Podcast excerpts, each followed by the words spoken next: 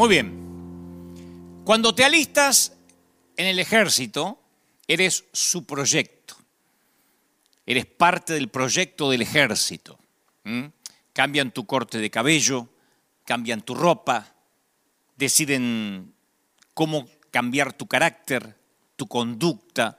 Una de las primeras cosas que aprendes allí es obedecer órdenes. Te dicen qué uniforme ponerte cada día, qué ejercicio de entrenamiento debes hacer, a qué hora te levantas, a qué hora comes. Son las órdenes por las que se rige todo un ejército. Y cualquiera que esté en el ejército y no obedece va a prisión, no importa el rango. Un soldado forma parte de una operación mucho más grande que sus propias decisiones. Y el ejército es el único que decide. Esas son las normas de juego o las reglas de juego cuando uno se alista en el ejército. Y se supone que los cristianos ya no somos civiles, o al menos cantamos de tanto en tanto, de tanto en tanto somos soldados de la cruz. Yo, nosotros me acuerdo que cantamos bastante seguido, somos soldados de la cruz y seguiremos en pos de él. Bueno, la Biblia dice que debemos sufrir necesidades como buen soldado de Jesucristo.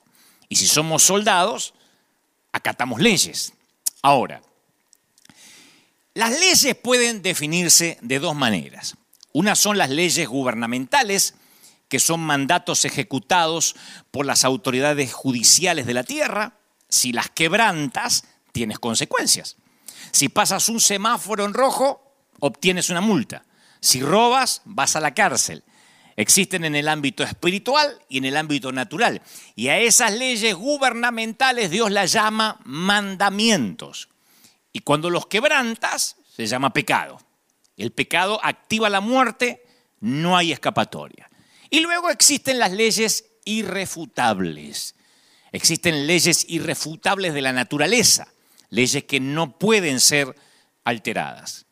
Las leyes de la física y las leyes de matemáticas, por ejemplo, están dentro de esa categoría. Capaz que el Congreso puede aprobar por unanimidad que 2 más 2 es 5, pero nunca va a ser así, porque la ley matemática no se decide por democracia, es una ley exacta. La Corte Suprema, qué sé yo, puede declarar que la ley de gravedad ha sido anulada. Mañana aparece un dictador por allí, en esos países nuestros de América Latina, que de tanto en tanto aparecen y todavía pululan, y dice, a partir de ahora no va a existir más la ley de gravedad. A nadie le importa, porque las cosas se van a seguir cayendo al piso cuando las sueltes. Ningún gobierno podría cambiar eso. Y esas leyes irrefutables no solo se aplican al ámbito natural, sino también al ámbito espiritual. El ámbito espiritual también está gobernado por leyes. Es más, son leyes más exactas que las leyes de la física, que las leyes matemáticas. Dios estableció el mundo físico basado en lo espiritual. Y este es el punto. Esto es lo que yo trato primero de poner como base para después construir la enseñanza de lo que creo Dios me dijo que te diga de este mensaje, que estoy seguro que va a hacerte un poco más libre, te va a hacer sentir hasta más feliz y va y a lo mejor logras ver el evangelio desde otro punto de vista. Este es el punto. Hay cosas que se basan en leyes o principios por los que no hay que orar al respecto. Simplemente son leyes o principios que se cumplen solos. Insisto, como la ley matemática, como la ley de gravedad. O sea, yo no tengo que orar ni tener fe que si yo tiro esta Biblia al piso se va a caer, porque la ley de gravedad dice que se va a caer. Entonces existe un balance en las escrituras que no podemos ni debemos ignorar. Oración y obligación. Y por lo general, la oración aparece como herramienta para obtener algo que no se tiene o que no se quiere seguir teniendo. O sea, orar por lo que no se tiene. Auto, orar por una casa, por trabajo, eh, por hijos, eh, no sé, por salud, por fe, por paz. Y orar por lo que no se quiere seguir teniendo. Enfermedad, deudas, eh, odio, guerra, inestabilidad, suegra. Pero ninguna reemplaza nuestra obligación de vivir por principios espirituales. O sea, orar a Dios por tu matrimonio está bien, pero no te exceptúa de la obligación de ser un buen cónyuge. ¿Mm? Orar a Dios por tu familia, ¿está bien? Sí, pero no te libera de la obligación de no ser un buen papá o una buena mamá, por mucho que ores. Orar a Dios por tus padres, sí, está bien, pero no te quita la regla de tener que honrarlos, el mandamiento con promesa de honrarlos. Orar a Dios por las finanzas, ¿está bien orar por las finanzas? Sí, pero no evita que ofrendes y que seas un buen dador. Orar a Dios para que desaparezca tu deuda no te salva de la obligación o el principio de no debas a nadie nada. Orar a Dios por una buena cosecha no te libera de la obligación de sembrar primero. Sería una locura que yo me ponga a orar por una cosecha de algo que nunca sembré. Si yo no siembro, por mucho que yo ore que aparezca una cosecha, no va a aparecer la cosecha de la nada. Eso es un principio exacto. Eso es un principio al cual no necesito orar técnicamente. La Biblia dice, por eso digo, el que siembra escasamente, también segará escasamente. Y el que siembra generosamente, generosamente también segará. Entonces, si uno siembra en abundancia, recoge en abundancia. Ciega escasamente, eh, siembra escasamente, recoge escasamente. Es un principio.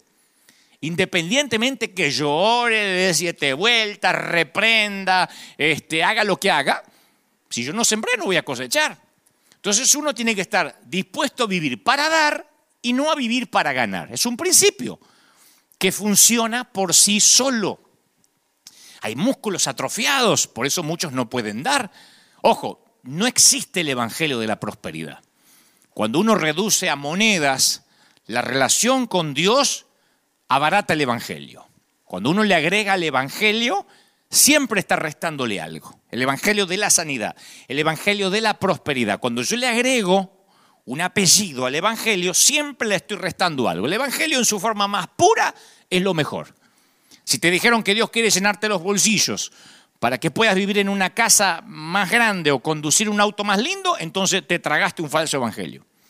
No tiene que ver con, que tu estándar de vida sea mejor necesariamente. Se trata de que aumente tu estándar de dar. Y cuando Dios te bendice más, es el momento que puede ser de mayor bendición. El objetivo de dar es almacenar tesoros en el cielo. Ese es el dividendo eterno. ¿Mm? Almacenar tesoros en el cielo. Ese es el dividendo eterno. Dios quiere prosperarte. Un inequívoco sí. Pero hazte un favor. No ores por eso. No ores por eso. Dios no quiere bendecirte para que tengas más lujos. Si usamos de manera egoísta una bendición, se convierte en maldición. Somos bendecidos para bendecir. La bendición económica no es un fin, es un medio, por ejemplo. No, no, no voy a hablar de economía hoy necesariamente, pero es apenas un ejemplo de que si yo siembro, cosecho de que yo puedo orar hasta el hartazgo para que Dios me bendiga, pero si mi motivación es tener más lujos en lugar de dar, en lugar de ser un canal de bendición, la oración no sirve, porque va contra un principio. Hace poco yo hablé con un querido colega, un líder que estaba frustrado, esa parte amigo mío, y él me preguntó, esto fue hace creo que ah, tal vez cinco o seis meses atrás, y me dice, Dante, yo, yo te quiero preguntar si vos tenés algún secreto o algo que implementaste para el crecimiento. Él hablaba puntualmente de la congregación. Y cuando me preguntó, yo vi que realmente tenía hambre por saber. Que, que, que, él no había dejado de orar por eso. Él dice, yo estoy continuamente orando que Dios me dé un método, una forma, un secreto. Ahora, él no quería, porque lo conozco, me consta, él no quería un atajo o una pócima mágica. Y yo aprendí que cuando alguien realmente es sincero, porque yo siempre cuando quiero aprender voy a aprender desde la sinceridad, y si tengo que desaprender algo para aprender algo nuevo, tampoco tengo problemas, al contrario. Así que yo aprendí que una de las formas de control es sustrayendo u ocultando información. ¿Se acuerda que el Señor dijo, yo ya no los voy a llamar siervos, porque el siervo no sabe lo que hace su Señor? Los voy a llamar amigos porque todo lo que mi padre le oí decir, yo se los voy a dar a conocer o se los cuento a ustedes. Entonces Jesús en su momento igualó el ocultamiento de la información con la esclavitud. Dijo, si yo les oculto información es que los considero esclavos. Por eso Jesús mantuvo a sus muchachos observando cómo él hacía todo. Él quería que liberaran al endemoniado, que detengan la tempestad y que hicieran cosas mayores que él. Él no tenía complejo de que no lo podían superar. Recuerden cuando lo llamaron de la barca que estaba durmiendo, dijo, pero ¿dónde está vuestra fe? Tenían que haber dicho, viento, aquíétate en el nombre de Jesús que está durmiendo. Entonces Jesús todo lo hacía públicamente para que los muchachos aprendieran. Cuando nosotros retiramos información a nuestra gente, lo que hacemos es generar campamentos de esclavos. Les decimos que nadie puede tener un llamado igual que el pastor o que nadie puede ser más espiritual que el líder. Y eso siempre es religión con esteroides. No hay verdadera masa muscular. Es un cuerpo inflado pero débil como justamente hacen los esteroides o hace el esteroide. No es sólido. Y yo siempre he decidido contarlo todo a nuestra congregación y ahora me toca hacerlo al resto del mundo de manera auténtica. Porque mi tarea es lograr conducir a una iglesia auténtica a la presencia de Dios, sin hipocresía. Así que esto es lo último o, lo más nuevo que yo he descubierto últimamente. Yo pienso que la mayoría principalmente estas últimas generaciones, vivimos en la época del menor esfuerzo. Gente que espera tener un cuerpo delgado sin esfuerzo. Gente que quiere tener un auto nuevo sin trabajar o endeudarse. Si se esfuerza, hasta se dan por vencido porque dicen, no, es muy duro, lo que pasa es que tengo que trabajar mucho. Entonces, hay mucha gente, no digo que sean los que me están mirando ahora, pero hay mucha gente que quieren escuchar bendiciones, pero no quieren escuchar la palabra prueba, crisis, poda, crecimiento, aflicción, precio. Entonces, hasta conozco gente que a lo mejor quieren tener una multitud adelante, quieren que los escuche un gentío, pero no les gusta el trabajo duro. Bendiciones sin obediencia. Comodidad, pero sin sacrificio. Y es un evangelio sin cruz. Entonces, dejar el estilo de vida del desierto para ingresar a la posesión y la herencia de la tierra prometida, siempre, señores, exigen nuevos cambios. Hay que dejar un estilo de vida sin compromiso y determinarnos por una vida de responsabilidad y trabajo duro. ¿Recuerdan los que el Señor nos hablaba el domingo pasado?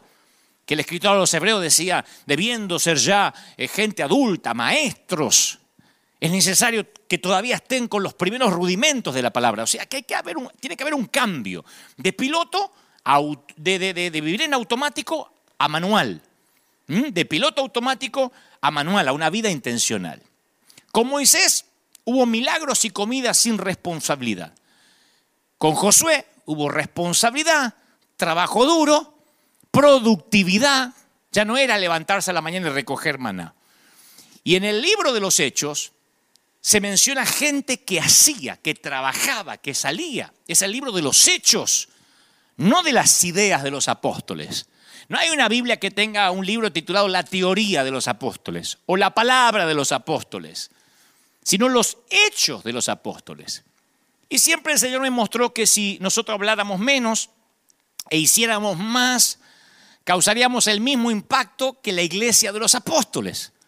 Porque algunos por ahí piensan que el Señor les va a decir, bien pensado, siervo fiel, bien dicho, siervo fiel, bien debatido, bien criticado, siervo fiel. Pero Él solo hará el único elogio posible y es consecuencia de nuestra pasión. Bien hecho, siervo fiel. Las palabras son baratas y ya hemos abaratado demasiado el Evangelio. Dios no recompensa lo que decimos, sino lo que hacemos. Yo también tengo temor de hacer algo que a lo mejor no es la voluntad de Dios. Porque algunos están pensando, sí, pero eso de hacer, ¿qué significa? ¿Que me tengo que poner a hacer cualquier cosa y dejar de orar? No, yo también tengo miedo a veces de hacer algo que no es necesariamente la voluntad de Dios. Pero a veces me pregunto si no tendremos tanto miedo a hacer lo que no es correcto que nunca llegamos a hacer lo que sí es correcto.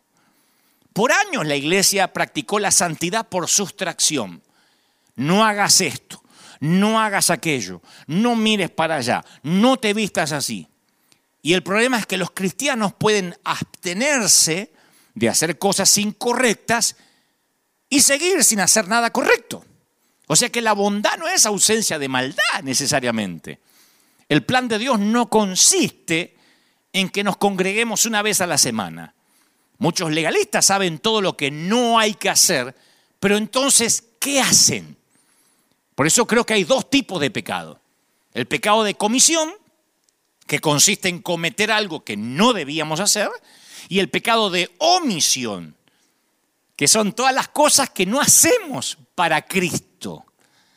Y en la economía de Dios, antes que alguien me diga, bueno, pero el Evangelio no se gana por obra, yo no hablo de ganarse el cielo, eso no está en debate, no resiste análisis que yo me ponga a debatir si vamos a ganar el cielo por lo que hacemos. Ese es un precio que Cristo pagó y que yo no puedo sumar nada, hacer nada para ser más salvo de lo que ya Cristo me hizo salvo.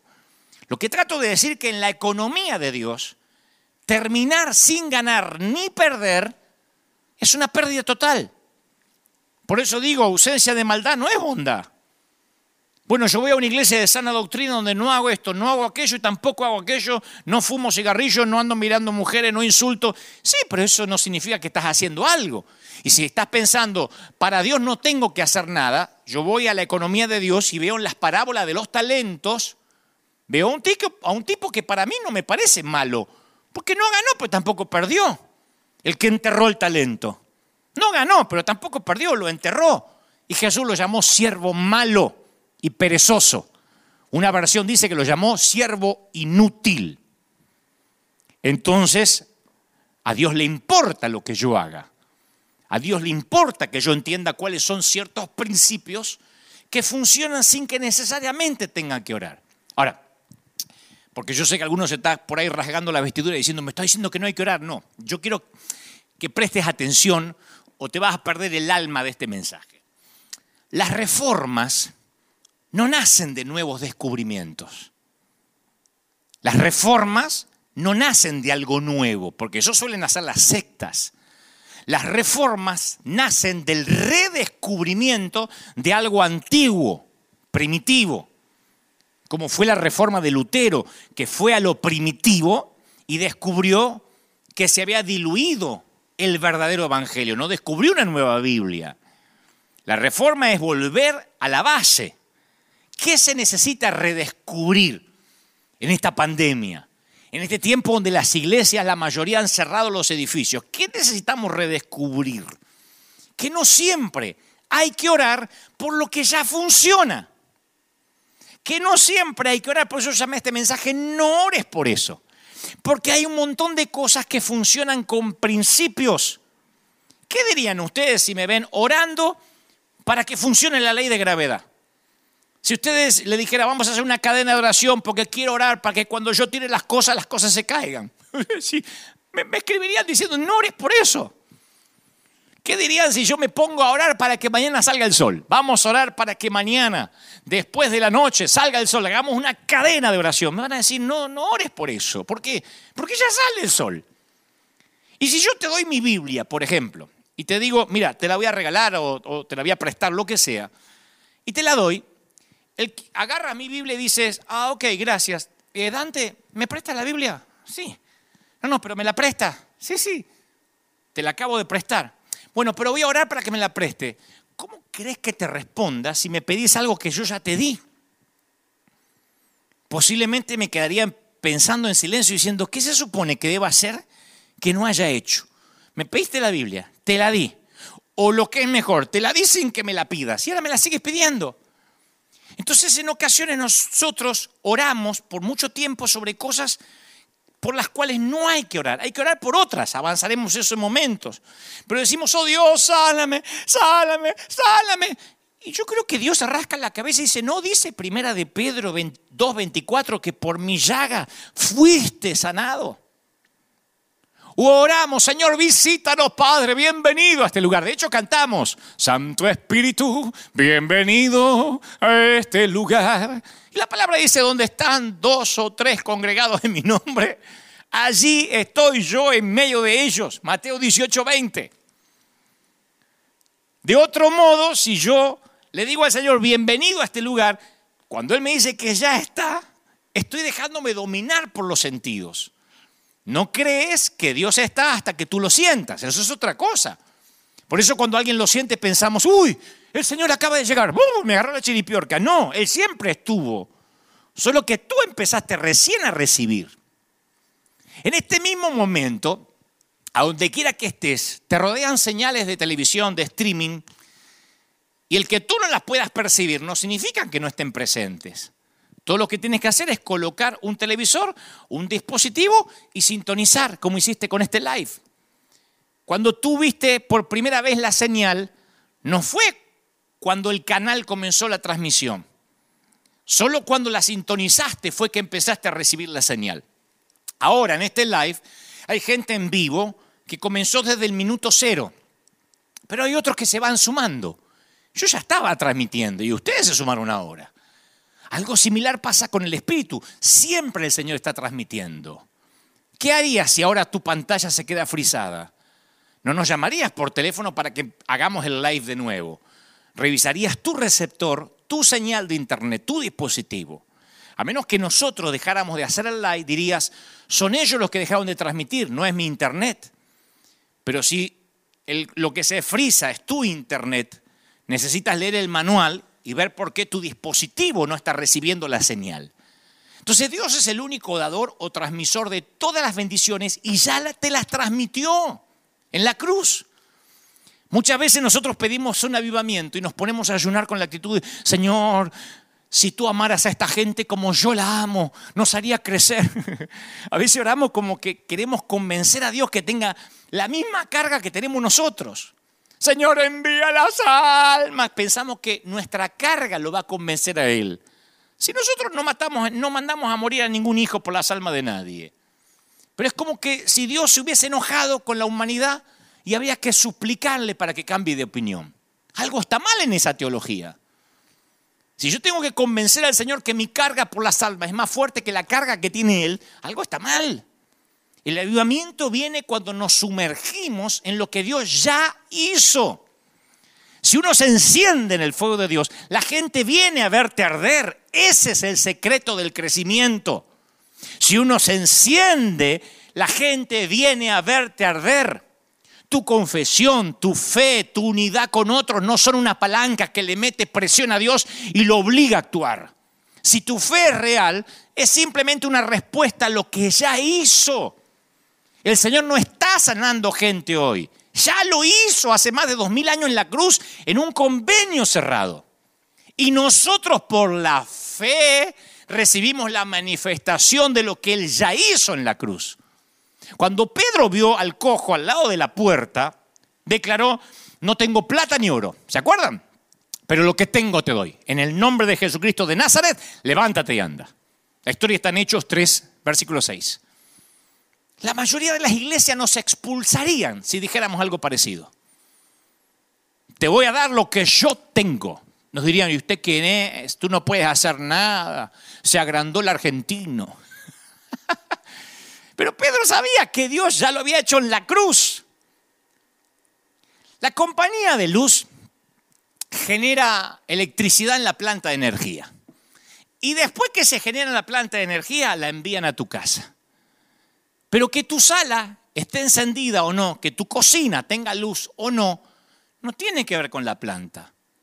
El poder está ahí en la planta generadora. Pero la luz de tu cocina está bajo tu autoridad. Entonces cuando enciendes el interruptor, estás ordenando a ese poder que fluya. Ahora, pregunto, ¿eso te hace más fuerte que el poder de la planta generadora?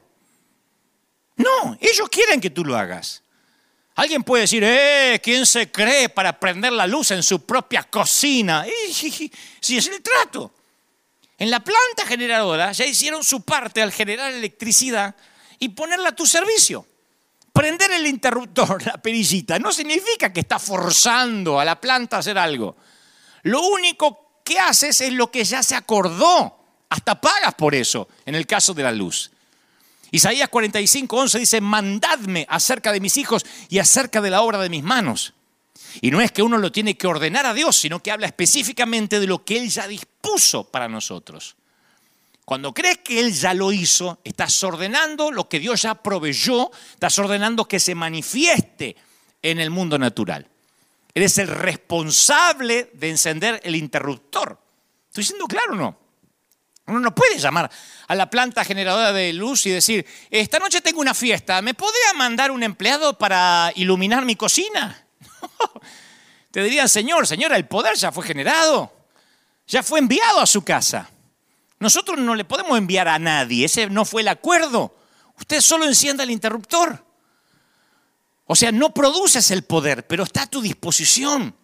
La fe extiende la mano en el mundo espiritual y atrae al mundo físico lo que Dios ya proveyó. Por eso, ponerte a orar para que haya luz en la cocina, te diría, no ores por eso, anda a prender la luz. No, que estoy orando en el nombre del Señor, que se prenda la luz, que se prenda la luz, anda a prenderla, sonso. No ores por eso. ¿No? Una de las leyes que funciona sin orar, sin orar es la fe. Yo sé que a alguno le va a producir urticaria, van a decir, Dante está diciéndole a la iglesia que no ore. No, hay cosas por las que no hay que orar. Ya hablaré por las que sí hay que orar, pero hay cosas por las que no. Proverbio 18:20 dice, el fruto de la boca del hombre se del fruto de la boca del hombre se llenará su vientre. Se saciará del producto de sus labios porque la muerte y la vida están en el poder de su lengua. Y el que la ama comerá de sus frutos. Proverbio 18:20. Porque con el corazón se cree para justicia, pero con la boca se confiesa para salvación. Romanos 10:10. Solo cuando el corazón y la boca actúan juntos es que la fe se manifiesta. Y está en la Biblia, no hay que orar por eso. La gente no se muere cuando dice, ay, me muero de risa, me morí de la risa. No se muere porque lo dice. Porque en realidad lo dice con la boca, pero no lo cree con el corazón. Es un modismo. La boca tiene que hablar lo que el corazón cree. Si no, no estaríamos muriendo por cualquier cosa. Las palabras tienen el poder para crear. Tened fe en Dios. Porque de cierto digo que cualquiera que dijera a este monte, quítate y échate en el mar y no dudar en su corazón, sino que creyere que será hecho lo que dice, se hará. Marcos 11, 22. Y la mayoría de los cristianos estamos muy ocupados hablándole a Dios de la montaña en vez de hablarle a la montaña de Dios. Vamos a orar, decimos, Señor, muéveme la montaña, muévela, muévela. Y Dios dice, no ores por eso.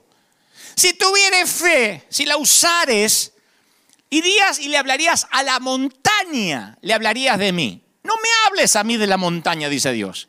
Ve y háblale a la montaña acerca de mí. Háblale a la deuda acerca de Dios. Háblale al COVID-19 acerca de Dios. Háblale a la depresión acerca de Dios. Ahora, Dios dice, Someteos pues a Dios, resistid al diablo y huirá de vosotros. Lo dice Santiago 4:7. Ni siquiera puedes pedirle a Dios que reprenda al diablo por ti. El diablo huye de ti. No dice que huye de Dios. Resistilo y él huirá de ustedes, de vosotros. Fíjense cómo pequeñas palabras nos cambian la doctrina. Entonces decimos en el nombre del Señor, reprende, reprende, quita al diablo, quita al diablo. Y el Señor dice, resistilo y él va a huir de ti porque hay autoridad delegada. Y otra vez, la mayoría de los cristianos está muy ocupado hablándole a Dios de la montaña en vez de hablarle a la montaña de Dios. Así que la fe es por el oír y el oír por la palabra de Dios.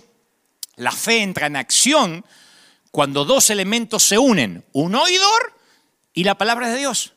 No importa quién eres, no importa quiénes son tus padres, cuál es tu raza, la ley, de la fe funciona para todos.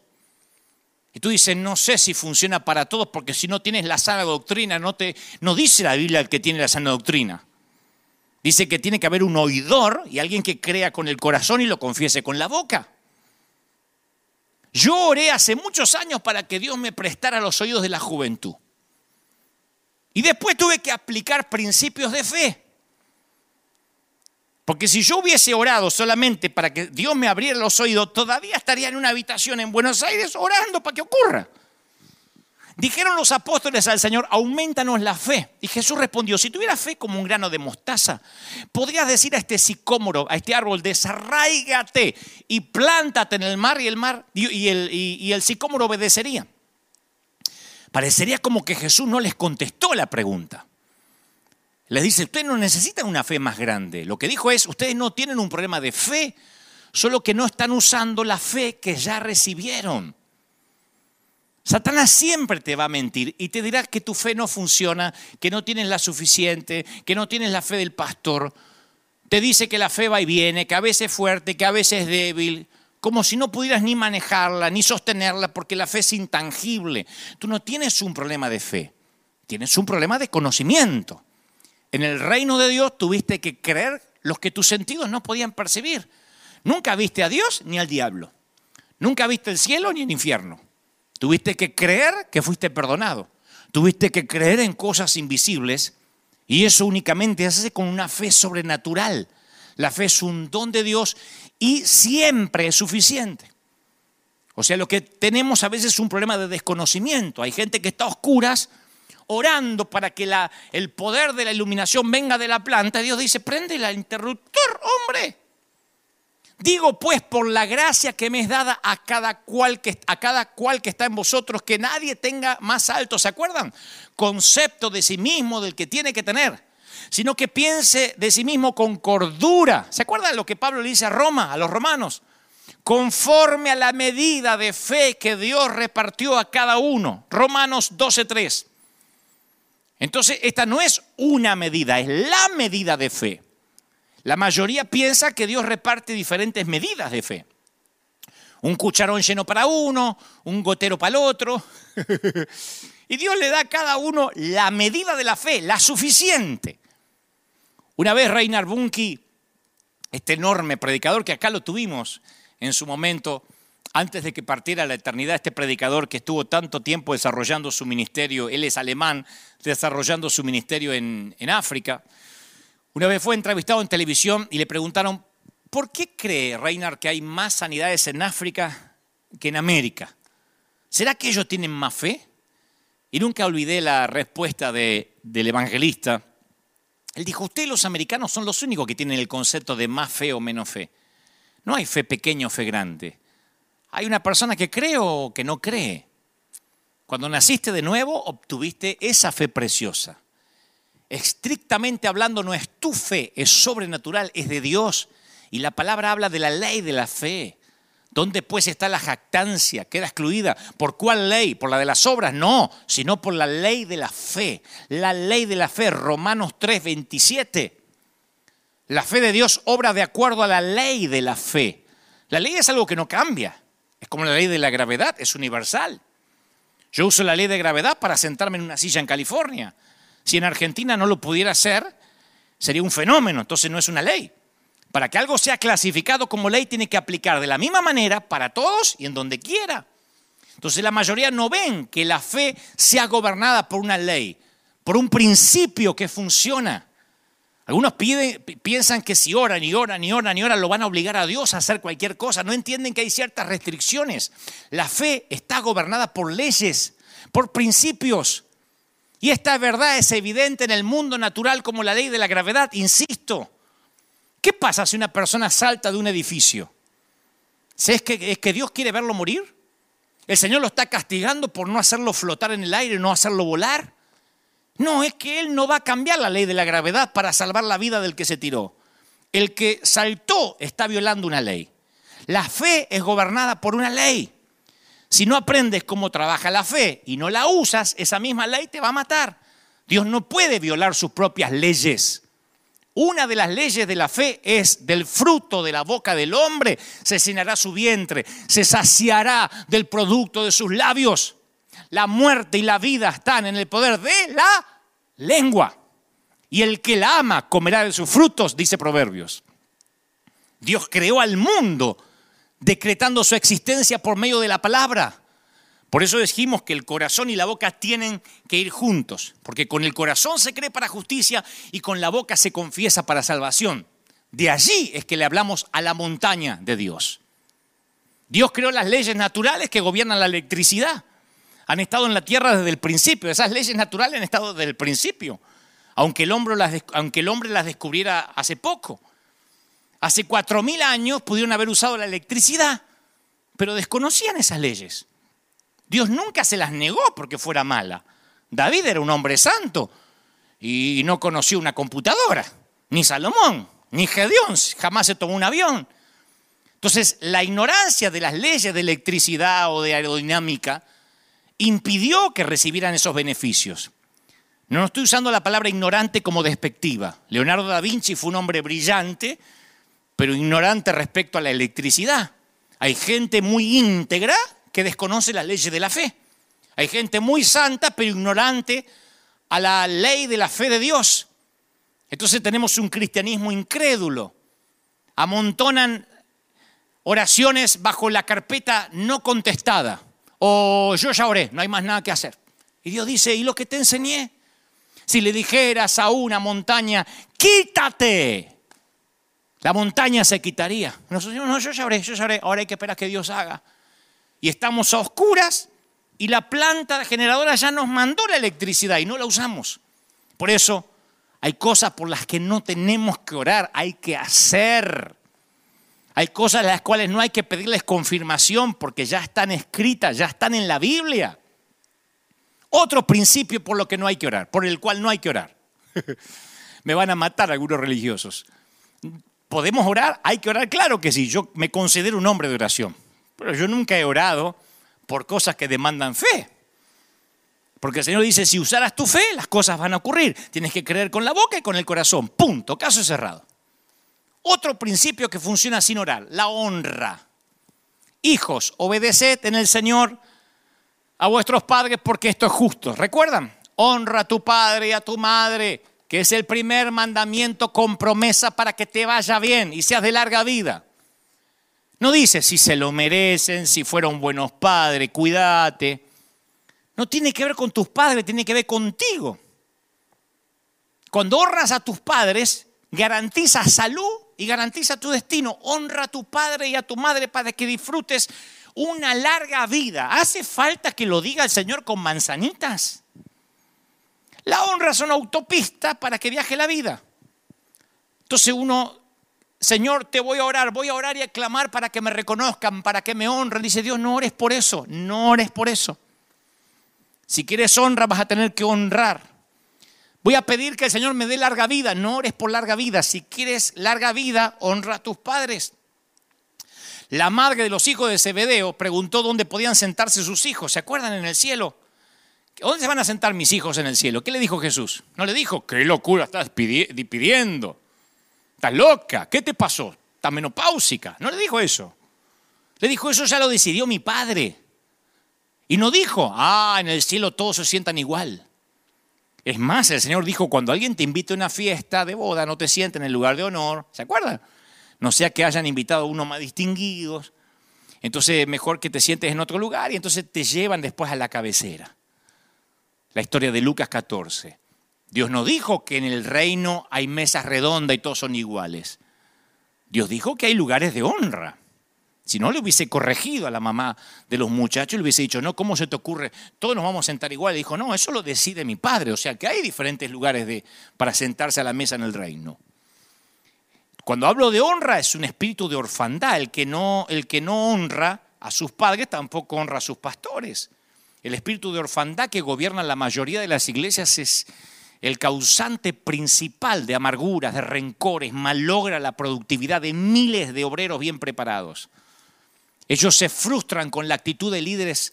Hay gente frustrada con la actitud de líderes huérfanos, inseguros, porque es un patrón que se hereda. El que no honra tampoco logra que lo honren. Y no tiene larga vida ni él, ni su ministerio, ni lo que emprende. Por eso digo, orar para tener larga vida, no ores por eso. Hay que aprender a honrar. Esta clase de liderazgo que tiene miedo de honrar, siempre tiene temor de que lo supere otro. Yo no puedo ignorar la historia de la Catedral de Cristal. Acá la iglesia local lo sabe. Yo no puedo ignorar que esta iglesia, hace 10 años, mucho antes que yo llegara, inclusive más que 10, el doctor Schuller, que está en la presencia del Señor, abrió las puertas para una iglesia hispana. Y ahí me llamaron a mí hace 10 años. Si yo lo trato de ocultar, haciéndome como que me hice solo, que yo nací de un huevo, que yo nací de... que nadie, me, nadie, me, nadie me honró, nadie me inspiró, nadie me llamó. La gente va a decir, ¿a qué le teme este? Tan inseguro es que quiere demostrar que se hizo solo. La palabra griega para galardón es honra o timi. Significa valoración, algo de peso como oro, apreciación, estima, consideración favorable, respeto. Eso no significa decir palabras bonitas o ser obsecuente o lambiscón. Para entender mejor habría que ver su antónimo, que es atimia. Significa no mostrar respeto, no mostrar eh, honra, tratar a alguien como ordinario, ligero, descartable. La verdadera honra se origina en el corazón. Por eso el Señor dice, este pueblo se acerca a mí con su boca, pero su corazón está lejos de mí. Su temor es simplemente miedo al mandamiento de hombre, Isaías 29, 13. La verdadera honra surge de un corazón que teme a Dios. Si vemos a un Dios ordinario, no hay honra. Por eso nosotros cuidamos nuestros servicios. Nosotros honramos a Dios y no permitimos que lo sagrado se vuelva común. Ese es mi compromiso en los servicios que tenemos, porque yo he visto muchísimos servicios que deshonran a Dios. En todo, en la vestimenta, en la forma de hablar, en la forma de ministrar, en la liturgia, en masticar chicle. La honra es una clave espiritual del reino. Llámeme anticuado y quizás lo sea porque nací en el siglo pasado. Pero la Biblia dice, el que reciba al que yo envío, me recibe a mí. Y el que me recibe a mí, recibe al que me envió. Todo consiste en eso. Si la gente no sabe tratar siquiera al embajador, mucho menos saben cómo tratar a un rey. Por eso hay gente que dice, ¿dónde están los pastores? Son unas ratas, ¿dónde están ahora que se ocultaron? Esa gente que habla así de los hombres de Dios, no me diga que saben honrar al rey. Si no saben tratar a sus embajadores, nunca sabrán tratar bien al rey que los envió. Por eso hay gente que hasta ni sabe ofrendar. La Biblia dice, honra a Jehová, honra a Jehová con los bienes y con las primicias de tus frutos. La gente no, no es que no sepa ofrendar, no sabe honrar. Si le pides a Dios que ponga honra en tu corazón, tu vida cambia. Nota cómo nuestro ámbito cristiano se llenó de deshonra a través de las redes, excusándose en aquel es un falso profeta, aquel cometió un error y se nos conoce como el único ejército que remata a sus heridos. Yo voy a la Biblia y me doy cuenta que no tengo que orar por tener larga vida o un ministerio fructífero, que yo tengo que honrar para que Dios me honre. La Biblia dice que Noé comenzó a labrar la tierra, plantó una viña, bebió vino y un día se embriagó. se pasó de copa el viejo Noé. Y Cam, el padre de, de Canaán, vio la desnudez de su padre y salió y se empezó a burlar de que el viejo andaba desnudo, porque borracho se ve que se quitó la túnica y andaba mostrando lo que no tenía que mostrar. Entonces Sem y Jafet tomaron la ropa, dice las escrituras, la ropa de su papá, se la pusieron sobre sus hombros y entraron a la tienda caminando hacia atrás para ni siquiera ver a Noé desnudo. Y teniendo, dice la Biblia, vuelto su rostro, la historia está en Génesis 9:20, para no ver la desnudez del padre, entraron de espalda y lo taparon al papá que estaba durmiendo ahí, como se dice en Argentina, durmiendo la mona borracho. Cam ni se imaginó que por salir a burlarse de su padre y ver su desnudez, que esa deshonra de divulgar la desnudez de su padre estaba poniendo en movimiento un efecto que traería consecuencias desafortunadas para todo su linaje. Más tarde la Biblia dice, maldito sea Canaán, siervos de siervos será a sus hermanos, Génesis 9:25. Y en cuanto a los que taparon la desnudez del padre, bendito por Jehová sea Sem, y sea Canaán siervo de Sem engrandezca Dios a Jafet y habite en las tiendas de Sem y sea Canaán su siervo. Dejar al descubierto a alguien es un asunto serio ante los ojos de Dios. Aun cuando ese alguien como Noé esté metiendo la pata. El pecado de Cam no fue ver la desnudez, sino divulgar lo que vio. Porque todos vieron que Noé estaba desnudo y borracho, pero él divulgó lo que vio. Así que tenía todo el derecho a poner, ¿y por qué tengo que respetar y honrar a un borracho, falso profeta? Divulgó violó un principio o una ley espiritual que funciona. Yo tengo eternas discusiones con gente que dice, no, eso no funciona, funciona como la ley de gravedad. Menospreciar, deshonrar a un padre carnal, espiritual o a cualquiera que ocupe un lugar de autoridad es hacer parecer más bajo a una persona de lo que Dios quiere que sea. Y Cam produjo una maldición para toda la familia. Los hijos de Noé nunca se imaginaron que sus actos cambiarían drásticamente el futuro de su familia por generaciones. Los que cubrieron se transformaron en bendición. Los hijos y nietos de Cam fueron todos cazadores. Nimrod, un nieto de Cam, construyó Babel en la llanura de Sinar, que es hoy Irán, Irak y parte de Arabia Saudita. Los otros hijos de Noé habitaron toda la parte de Medio Oriente, Canaán y Gaza y fueron pastores. La vida de ambos tomaron naturalezas totalmente eh, diferentes, perspectivas distintas. Tus hijos, tu familia va a depender de tu honra. Por eso yo siempre mantengo la idea, prefiero equivocarme. Oigan, prefiero equivocarme honrando a quien no se lo merece, que en todo caso no pierdo nada, que deshonrando a quien Dios quiere que honre. Y aclaro esto porque esto es igual que la fe. Para la fe no hay que orar, para la fe hay que usarla. A mí me dicen, ¿cuánto tiempo oraste para que Dios te pusiera frente a un estadio? Yo no oré para que Dios me pusiera frente a un estadio, yo oré por otra cosa. Oré para tener comunión con Él, oré para que Dios me mostrara el ministerio, para que Dios me dijera qué quisiera que haga. Pero para pararme ante un estadio usé la fe. Fui sin dinero, renté un estadio en fe. Me paré en el estadio Vélez en 1995, 96, cuando no me conocía nadie y convoqué a un superclásico de la juventud. Fue fe. Lo creí con el corazón y lo confesé con la boca. Segundo, honré siempre hay gente que me dice, ¿cómo podés honrar a Juller? ¿Cómo podés honrar al pastor Jiménez? Yo los honro porque me abrieron puertas y yo honro las puertas que me abrieron. Yo no voy a descubrir la desnudez de nadie. No me compete hacer eso. Y hay otros que parece que tienen el ministerio de desnudar y de rematar heridos. No es el mío, no lo quiero. Tráiganme todos los versículos que quieran para refutarme, decirme la Biblia dice que hay que denunciar. Yo prefiero equivocarme por no denunciar. Yo quiero que mis hijos cosechen honra, es un principio. Y quiero que si alguna vez ando borracho y desnudo, en términos metafóricos, claro, me cubran. Y eso no significa apañar el pecado, sino que no me produzca más vergüenza de la que tendré principios que funcionan. No hay que orar por eso. Funcionan los principios.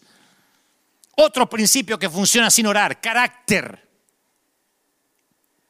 El desarrollo de tu carácter como persona está en tus manos, demanda trabajo duro, no oración. Nada revela el carácter como los tiempos de prueba. Cuando las presiones se apliquen a tu vida, sabrás exactamente quién eres. Pablo escribiendo a los creyentes de Roma le dice, y no solo eso, sino que también nos gloriamos en tribulaciones, sabiendo que la tribulación produce paciencia y la paciencia produce prueba y la prueba produce esperanza. ¿Se acuerdan? Romanos 5.3. O sea que el carácter no se recibe por imposición de manos, o por asistir a un congreso, o porque te oren. No hay que orar por eso, ni por la fe, ni por la honra, ni por el carácter.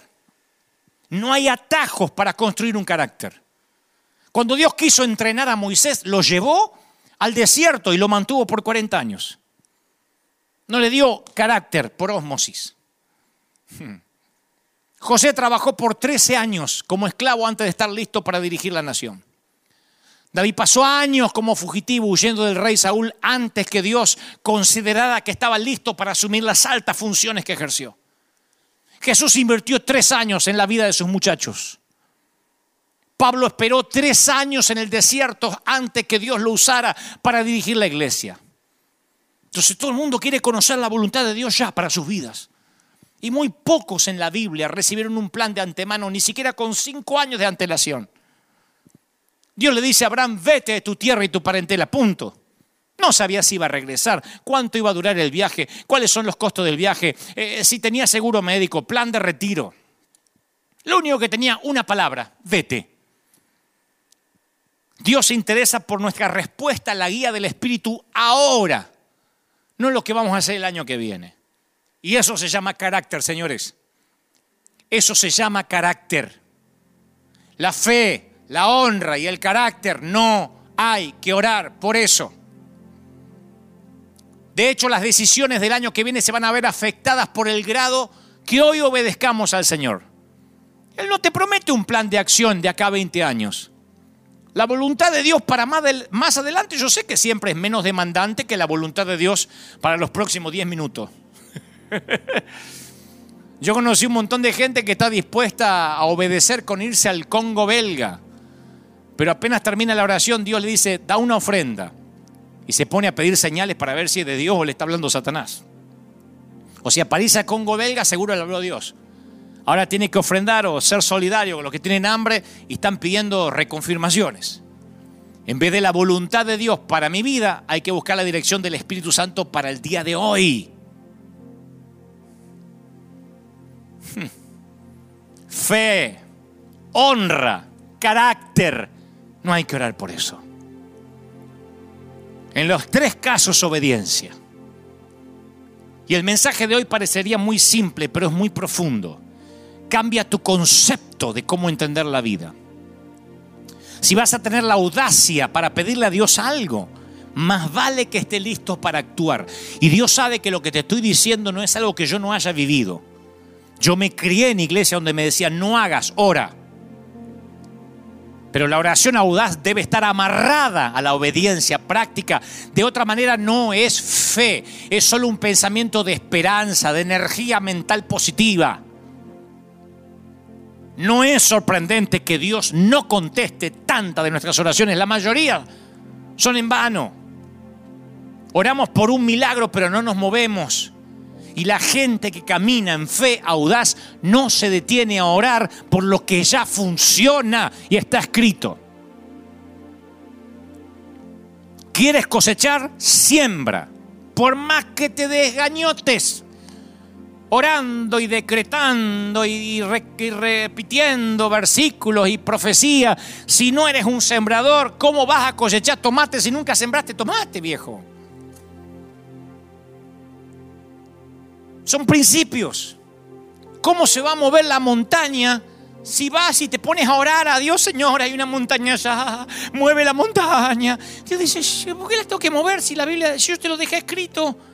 Párate ante la montaña y dile montaña, muévete en el nombre del Señor que me delegó autoridad. La fe audaz nos enseña a orar y a cumplir principios. A veces vas a escuchar a alguien decir, bueno, ah, ya hicimos todo, lo único que falta es orar. a mí me hace estremecer. Primero porque hace ver que la oración es un refugio de último recurso. Pero es la actitud de pasividad que me vuelve loco a mí. Hace de la oración algo insignificante, quizás sin sentido. Y esa línea de pensamiento sugiere que debemos orar y después no hacer nada. Y después esperar. Si Dios quiere hacerlo, lo va a hacer. Si no lo hace, quizás debemos orar un poco más. Vamos a hacer una cadena de oración. Pero eso no es todo lo que podemos hacer. Rara vez la oración es lo único que se puede hacer. Podemos orar y podemos prepararnos. Podemos pedirle a Dios que intervenga, claro, y podemos iniciar cambios en nuestra vida, dejar que Él moldee el carácter para que esos milagros sucedan.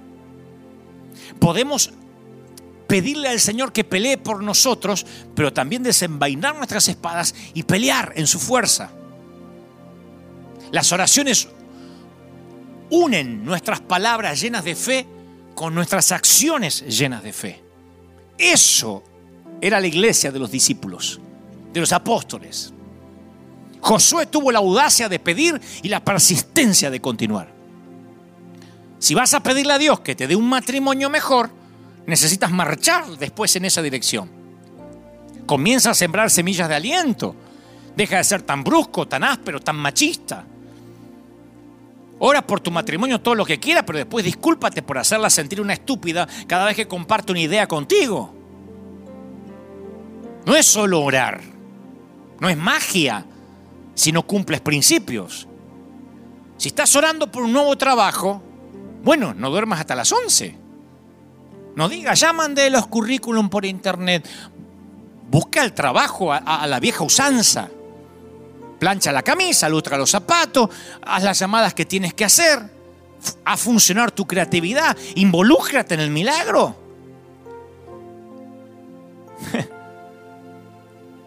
Yo digo siempre, sal a buscar trabajo a la antigua. Que te vean la cara.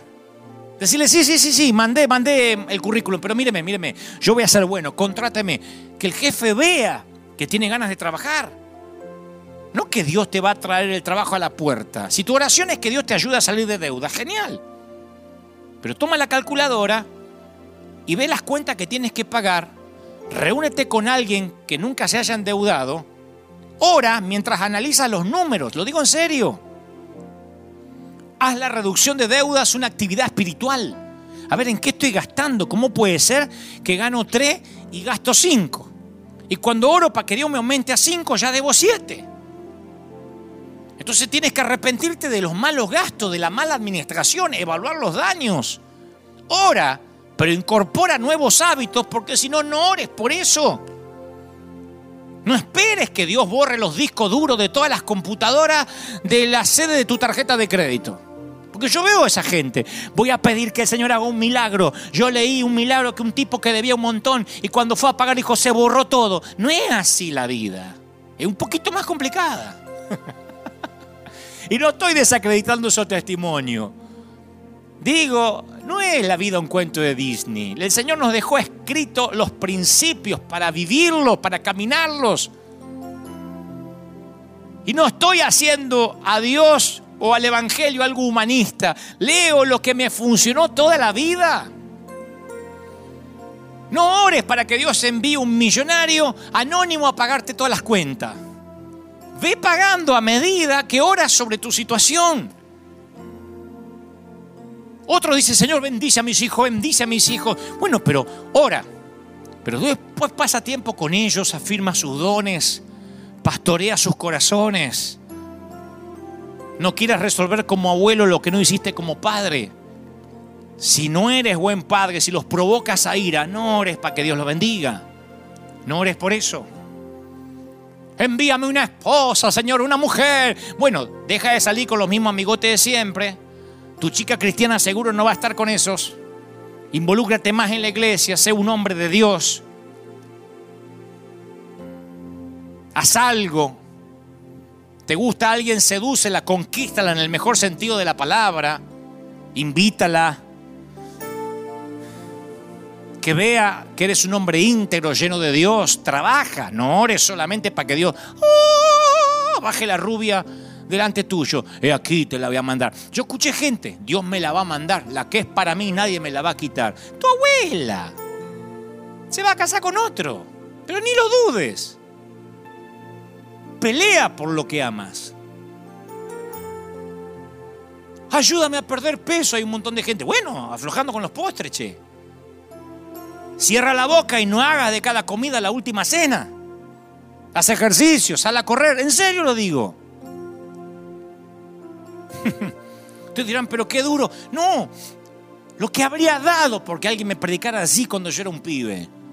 Que me dijera, a ver, ora por agradecimiento. Ora para adorar. Ora para decir lo que Dios es, pero no ores por lo que ya está acá. Solo hazlo, créelo. Con dolor digo. A lo largo de toda mi vida, estos últimos 30 años de peregrinar cristiano, yo he conocido muchos ministros, muchos hombres de Dios flojos, que le dicen a la gente, vengan a orar para que crezca la iglesia. Y yo he tenido charlas con ellos y a muchos le he dicho, mira, déjate de tomarte tres vacaciones al año. No pases tanto por el mundo, faltando los domingos a casa. Inyecta una visión clara a la iglesia, sé ejemplo de compromiso, que la gente sepa que si el pastor no está un domingo es porque está en terapia intensiva. Pero algún vago inventó la frase, se calcula que una hora de prédica son ocho horas de trabajo forzado. Algún vago inventó eso para trabajar una vez a la semana. Si fuera así, ¿cuánta gente trabaja trabajo forzado los siete días de la semana, los seis días de la semana? Entonces yo le dije una vez a un amigo, mira, deja de invitar predicadores porque estás cansado, ya no sabes qué decir, da una palabra direccional en tu iglesia. Yo no estoy diciendo que Dios necesita que, que lo ayudemos. No es que Dios está resoplando diciendo, uff, alguien me puede dar una mano. No, Él puede hacer cualquier cosa sin solo. Josué vio a Dios enviar comida del cielo durante 40 años para alimentar a los hijos de Israel. Vio al Señor producir agua de una roca. Pero llegó el momento en que él tuvo que pelear la batalla. Se dio cuenta que Dios se complace cuando sus hijos participan en sus propósitos. Entonces no hay solo que orar para que la iglesia crezca, hay que trabajar duro. Hay que trabajar duro. Josué sabía que el Señor derrotaría a sus enemigos, pero ellos tenían que marchar toda la noche, usar sus espadas, planificar, sangrar, señores, arriesgar, actuar. Cada aspiración que tengas en oración necesita ser acompañada por la acción. De otra forma no estás orando realmente haz lo natural y confía en Dios por lo sobrenatural. Hay una gran diferencia entre permanecer en la esperanza del Evangelio mágico o vivir en los principios de Dios. Yo no digo, insisto, que Dios necesite de nosotros, pero Dios quiere que nosotros nos movamos. En esta pandemia en estas cuarentenas nosotros hemos trabajado más que nunca. No hemos parado. Yo sentí el cansancio esta última semana. Pero yo entendí que el trabajo duro honra al Señor. Y oramos, ¿eh? Porque alguien decía, ¿y no oran ustedes antes de salir? Claro que oramos. Oramos, pero hacemos, trabajamos, nos esforzamos, porque hemos entendido que somos cartas leídas somos los brazos, la iglesia son los brazos de Cristo los que tenemos que llegar a la gente, el privilegio que no le fue dado a los ángeles.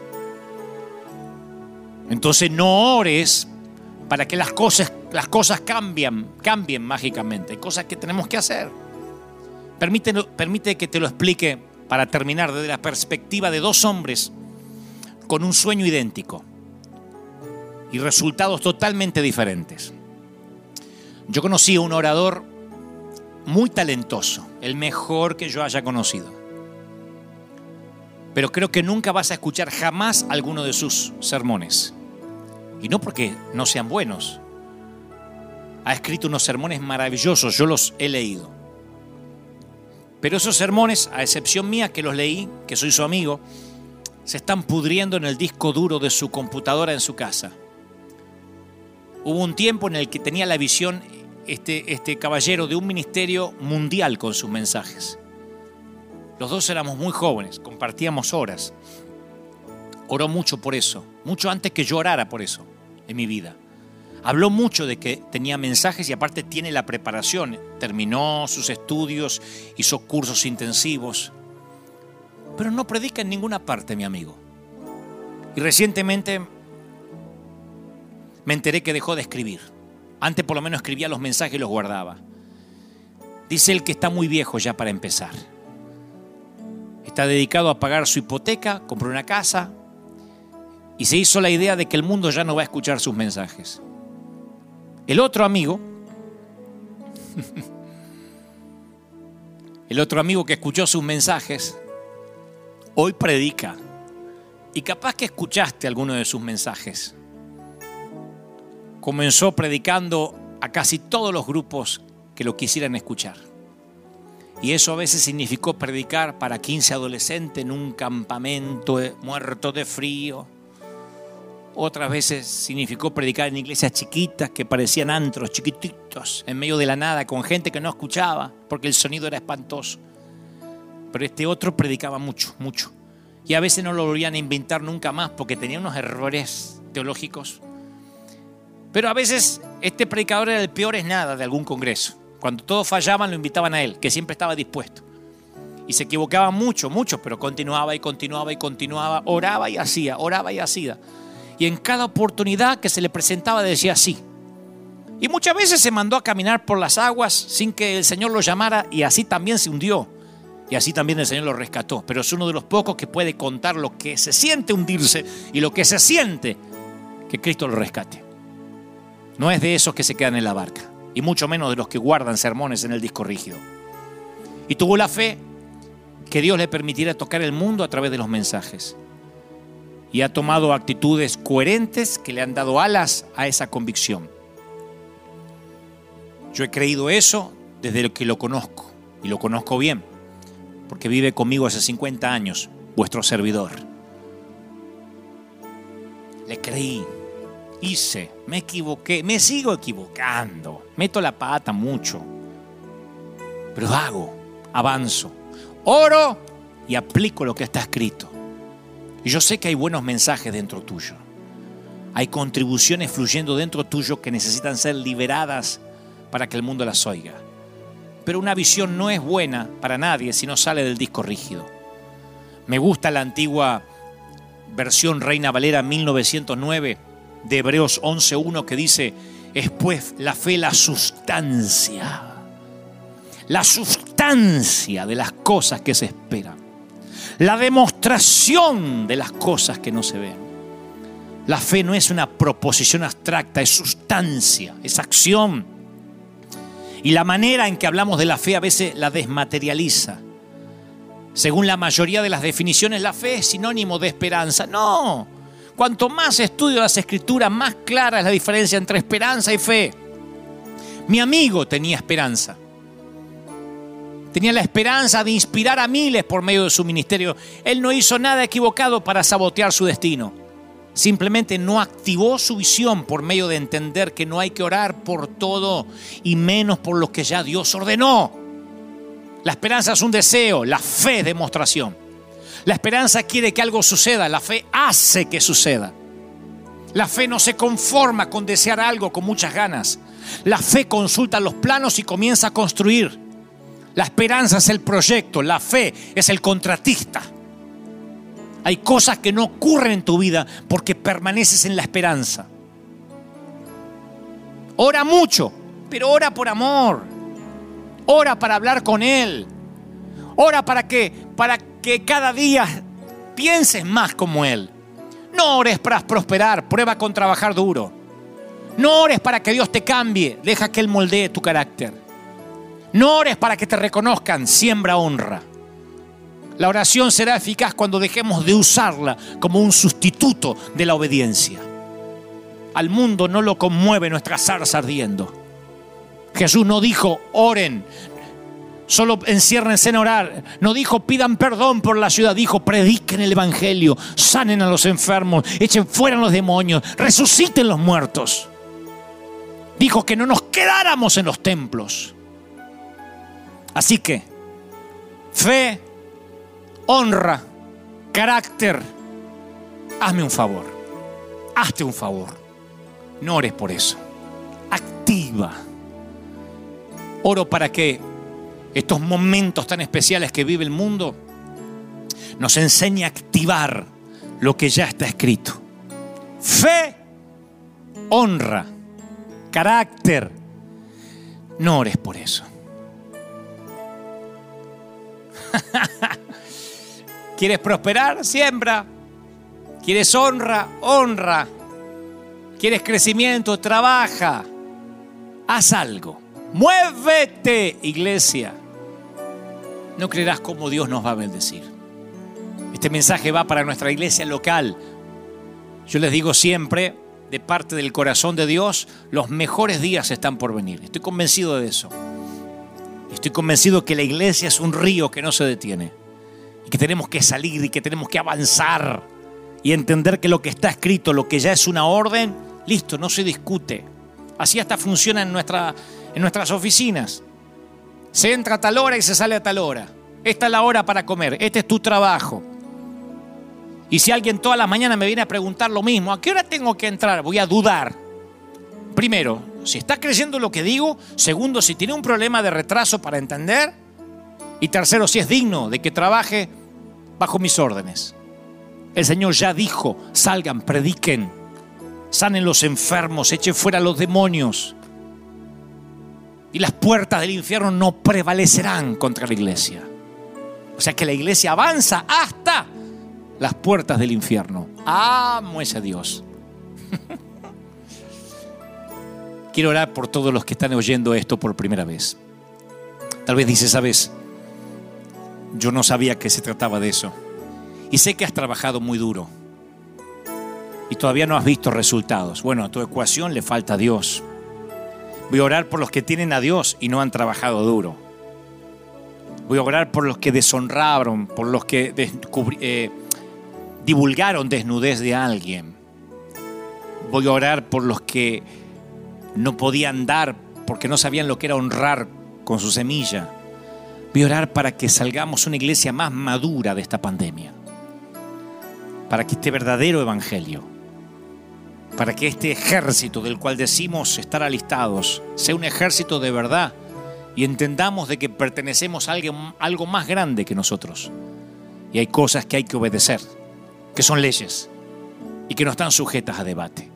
Si es la primera vez que estás oyendo, repite conmigo esta oración. Señor Jesús, te recibo como mi Salvador. Entra en mi vida. Transfórmame. Gracias por morir por mis pecados. Anota mi nombre en el libro de la vida. Me arrepiento, Señor. Ven a mi corazón. Y si ya tienes a Cristo en tu corazón, oro para que este sea tu mejor año, de verdad. Este es un año de cosecha, un año de bendición, un año de nuevos comienzos. Yo creo que vendrá la cosecha más grande de la historia. El año de la legitimidad. El año donde los que sirven al Señor con corazón legítimo continuarán. Y los que no se van a diluir. Y eso tiene que venir, la poda es parte del carácter de eso por lo que no hay que orar. Ora, claro que sí, pero ora para estar con Él. Ora para adorarle Ora por lo que sí o sí necesitas una intervención sobrenatural. Lo que tú tienes que hacer está escrito aquí. Y por favor, hazme y hazte un favor. Ya no ores por eso. Hazlo. Rápido. Activa lo que Dios dijo que hay en tu corazón. Que Dios te bendiga. Que Dios te guarde. Que haga resplandecer su rostro sobre ti. Ha sido un placer estar contigo. Gracias por estar del otro lado. Gracias por estar allí, que son miles de conectados y no se han ido y que cada palabra haya podido penetrar a lo más profundo de tu corazón. Nosotros nos encontramos Dios mediante aquí. Por supuesto, si esto no cambia, siempre digo, me encantaría estar con toda la gente, me encantaría estar con todos pronto. Si esto no cambia, aquí vamos a estar cada domingo transmitiendo lo que creo Dios me dijo que te diga. Gracias por sembrar. Gracias a la iglesia que sabe honrar Gracias a la iglesia que no ha dejado que el río se detenga. Gracias porque ahora va a aparecer durante unos eh, minutos en pantalla la placa con las maneras que tienen para ayudarnos, para que esto siga, para que no se detenga. Yo voy a estar transmitiendo aquí mientras que Dios me dé salud y me dé este, materia gris para transmitir lo que creo Dios ha puesto en mi corazón. Y ustedes estén allí para orar, para activar, para predicar, para sembrar y hacer que este evangelio nunca se detenga. Que Dios te bendiga, que guarde firme como talón de oso, iglesia de River. Los extraño. No se muevan de sus posiciones, quédense ahí hasta nuevo aviso, porque lo que viene va a ser grandioso. Nos vemos dentro de siete días aquí, por supuesto, o de lunes a viernes en Vorterix a las 10 de la noche, hora de Argentina. Que Dios te bendiga, te guarde. Nos vemos pronto. Chao.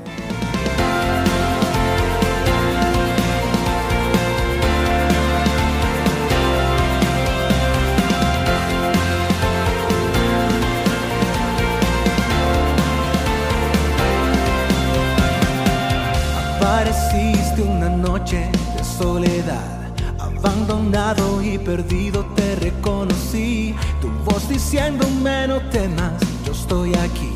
El Padre me envió por ti. Y me curaste las heridas, me sanaste mi Jesús. Todas mis cargas las dejaste allí en la cruz. Algo tan grande no lo puedo comprender. Oigo tu dulce voz diciéndome una y otra vez. bienvenido, eres sanado una y otra vez. Oh, oh, oh. Bienvenido a River, eres sanado.